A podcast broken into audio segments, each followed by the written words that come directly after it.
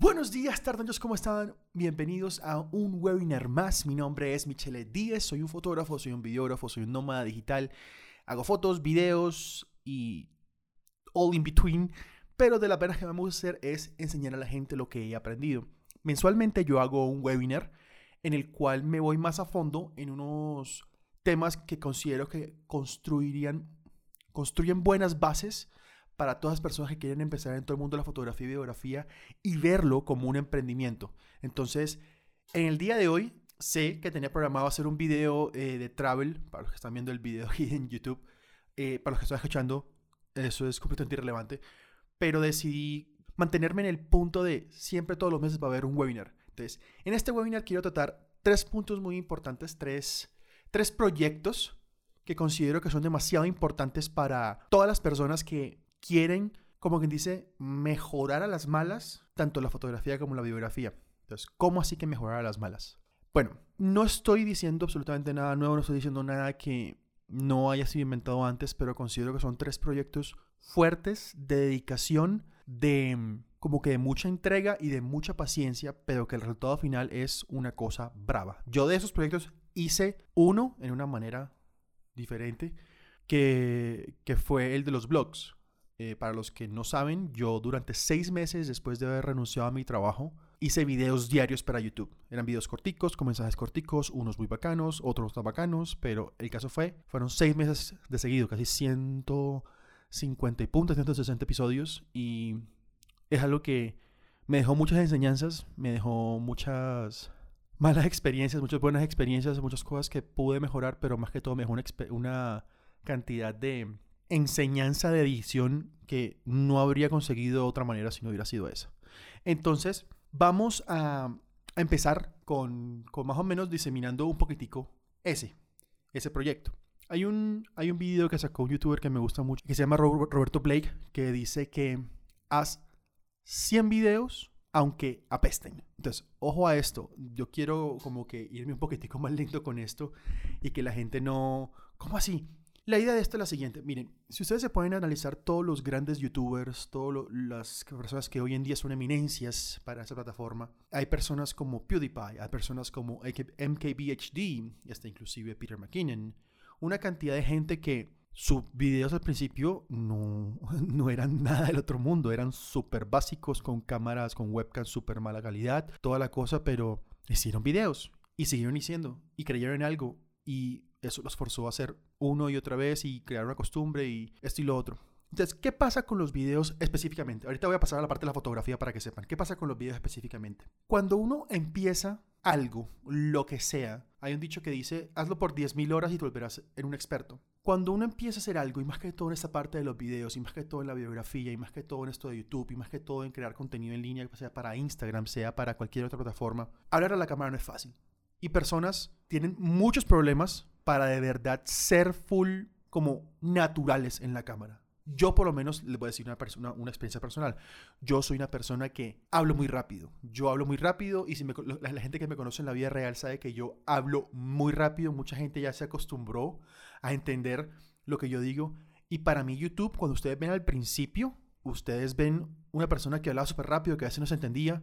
Y ustedes me ven hoy en día y claro, la diferencia es completamente diferente. Tengo inclusive hasta un podcast. O sea, un podcast es solo audio. Y si en algún momento me iba a poner a enfrentar mi miedo de hablar rápido, de gaguear, de a veces que se me confundían, o sea, que pensar una velocidad y hablar a otra y eso fuera un desastre al final. Si me hubiera dejado chico parar por eso, pues a lo mejor no hubiera hecho los videos. Si me hubiera dejado chico parar por eso, a lo mejor no hubiera hecho los videos y no hubiera mejorado tanto como considero que lo he hecho. ¿Soy el mejor en este momento? No. ¿Me falta por mejorar? Tal vez. ¿Estoy contento como estoy en este momento? Súper contento. Cuando hacemos 100 videos, cuando hacemos 100 videos, aunque no los publiquemos, ojo, o sea, yo quiero decir a la gente que, listo, quieres hacer 100 videos o deberías hacer 100 videos, hice comillas en el aire para la gente que está escuchando esto, pero a lo mejor los haces para ti y los analizas. Y cuando veas el video 100 versus el video 1, tú mismo te vas a dar cuenta de varias cosas. Uno, cómo hablas. Dos, cómo te expresas a la cámara. Tres, qué tan rápido editas. Cuatro, qué tan bien editas. Y son cosas que solamente, solamente vas a aprender con práctica. Sí, yo te puedo mostrar todos los tutoriales habidos y por haber de Premiere. Yo te puedo mostrar todos los tutoriales, por ejemplo, de cómo manejar, no sé, una Canon C500 Mark II, que es la última cámara de cinema. Y a menos que seas prodigio y tengas una memoria fotográfica y puedas acordarte de todo el video, a menos que tengas una cámara frente y la vayas curguteando, no vas a poder hacerlo bien. Entonces, todo esto, todo esto de hacer los videos y hacer 100 videos, y si quieres una vez a la semana, o si quieres dos veces a la semana, o tres veces a la semana, o medio suicida como yo, que hizo por seis meses, vas a ver que va a ser un proyecto que te va a ayudar a entender y a respetar el proceso. Ojo, eso es muy importante. ¿Por qué? Porque mucha gente, mucha gente de dientes para afuera es fácil decir, ah, tu video quedó mal, ah, tu video quedó mal editado, ah, hablaste mucho, ah, hiciste lo otro, no al spam, yo haría esto mejor. Ya ve, cuando usted está de este lado del video, cuando usted está de este lado en el cual usted le toca filmar, editar, asegurarse que todo esté bien, asegurarse de tener un set, que la iluminación esté bien, así que vaina, usted comienza a respetar el proceso.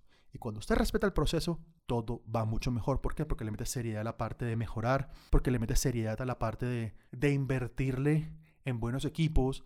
Comienzas a apreciar que esto no es solamente una al hablar la cámara y ya Sí, hay gente que lo ha hecho, hay gente que ha triunfado y me parece genial por ellos.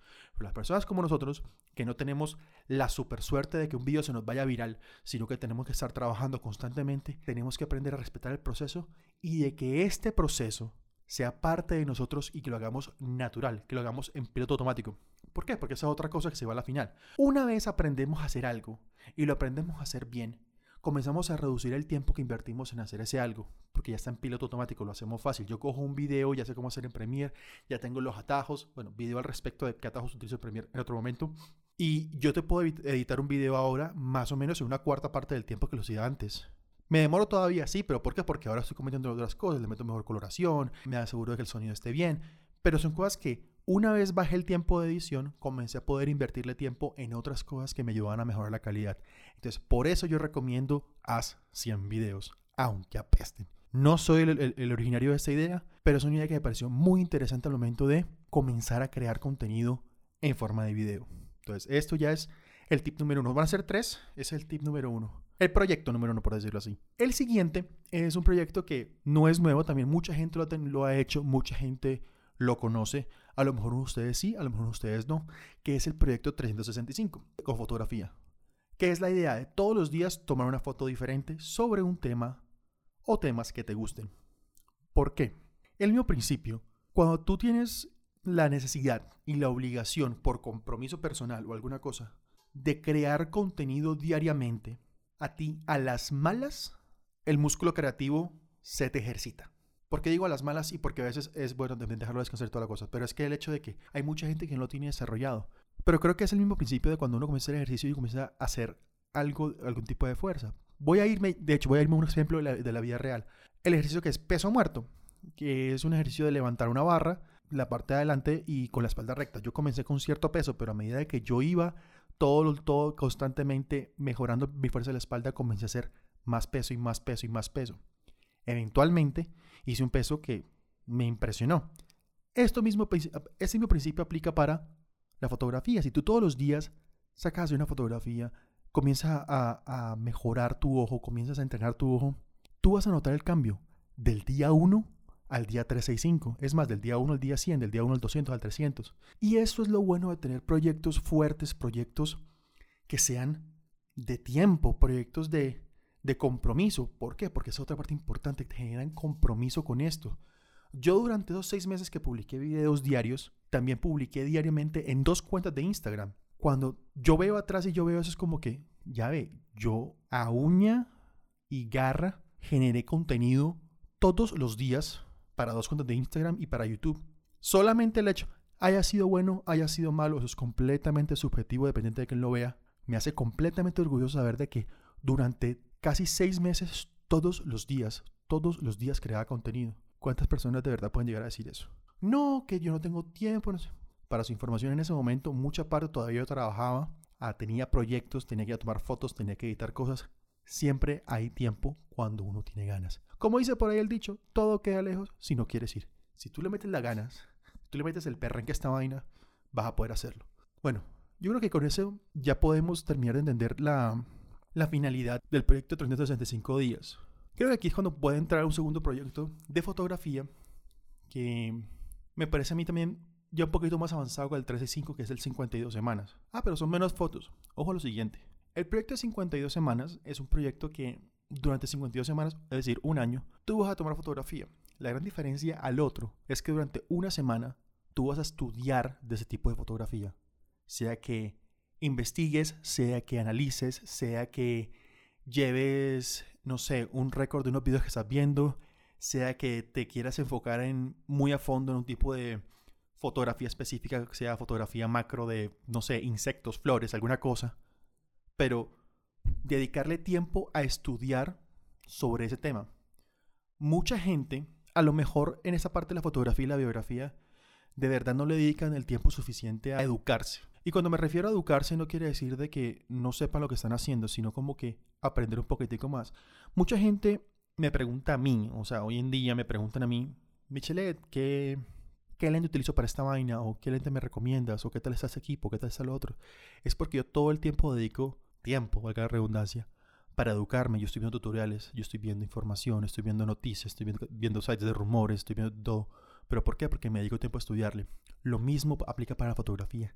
Si tú te dedicas a estudiar, a practicar, a irte más a fondo, aprender sobre teoría de luces, aprender sobre teoría de encuadre, aprender sobre tipo de, de, fotografía para fashion, tipo de fotografía para lifestyle, para retratos, para macrofotografía, para, no sé, o sea, una cantidad de fotografías, a lo mejor pueden ocurrir un par de cosas. Uno, que encuentres la fotografía que de verdad a ti, de verdad a ti te gusta, porque eso es muy importante. Es posiblemente lo más importante en todo este mundo de fotografía es encontrar el tipo de fotografía que te gusta. Te gusta mm, el fotoperiodismo, te gusta el documental, te gusta la artística, te gusta lo que sea. ¿Por qué? Porque eso va a hacer que, uno, le invirtamos tiempo en aprender la fotografía que nos gusta. Dos, definitivamente en invertir en el equipo que tiene que ser. Y no sé, tres, que no te aburra esta parte de la fotografía. Yo creo que si ahí me dijeran, Michelle, todos los días hay que tomar fotografía, no sé, de alimentos, yo sería como que, mm, ok. A mí la fotografía de alimentos no me, no me mata. La he hecho en un nivel normal. No me considero super crack, considero gente que, gente muchísimo más crack. Pero no. En cambio, tú me preguntas hacer fotografía fitness. A mí me encanta hacer la fotografía fitness. Me parece del putas mostrar toda la parte de la gente entrenando, la cara, las reacciones, el ejercicio bien hecho, todo eso. Pero es porque yo descubrí qué tipo de fotografía me gustaba a mí. Y eso lo hice, yo tuve mi proceso, pero todo esto va a ser un proceso siempre y cuando tú te le comprometas a esto. Ya, si tú no tienes el compromiso con sea cual sea la actividad que quieras hacer el resto de tu vida como trabajo. De hecho, voy a dejar un video em, aquí arriba en el webinar y voy a linkearlo en el, en el podcast en el cual hablé sobre la importancia de invertir la mayoría de tu vida en lo que te gusta, porque la mayoría de la vida de nosotros la pasamos trabajando. Y si vamos a pasar la mayoría de la vida trabajando, porque no trabajar en algo que nos hace felices? Entonces, creo que hasta aquí voy a dejar el webinar el día de hoy. Eh, sí, va a ser un webinar un poco, un poco corto comparado a todos los demás webinars, pero quería contarles esos tres proyectos que me parecen muy interesantes para, para mejorar, para pushear, para decir, ok, sirvo para esto, sirvo para esto, me gusta o no me gusta, desde la fotografía y la biografía. Voy a repetirlos, que son, uno, crea 100 videos, no tienes que publicarlos si no quieres, pero crea 100 videos crea fotos por 365 días y la otra crea fotos por 52 semanas. Creo que son tres proyectos simples. Bueno, ni tan simples porque son, son de dedicación y sobre tiempo, pero son proyectos a largo plazo que pueden de verdad ejercitar tu músculo creativo y enseñarte a respetar mucho el proceso. Recuerda que respetar el proceso es la parte más importante de todo esto, porque va a enseñarte a ti a que entiendas por lo que muchas personas en este mundo la fotografía y la biografía pasan. Entonces voy a dejar hasta aquí el día de hoy el webinar. Espero que les haya gustado. Si tienen algún tipo de duda, de verdad, eh, yo les respondo todas en los comentarios de YouTube. Si quieren, pueden eh, seguirme en mis redes sociales, arroba michelet10. Allá también respondo siempre en Instagram. Me pueden enviar un correo a michelet, arroba michelet10.com y con el mayor de los gustos responderé todas sus dudas. Nos vemos dentro de un mes para el webinar y el próximo martes para Miche Tips y jueves para Miche Noticias. Se cuidan. Chao. Bueno, muchas gracias por llegar hasta acá. Espero que hayas disfrutado del podcast. Recuerda la calificación me ayuda bastante. Si puedes compartirlo, me ayuda mucho más. Recuerda seguir mis redes sociales, arroba michelet10, visitar mi página web michelet10.com y nos vemos dentro de 15 días. Chao.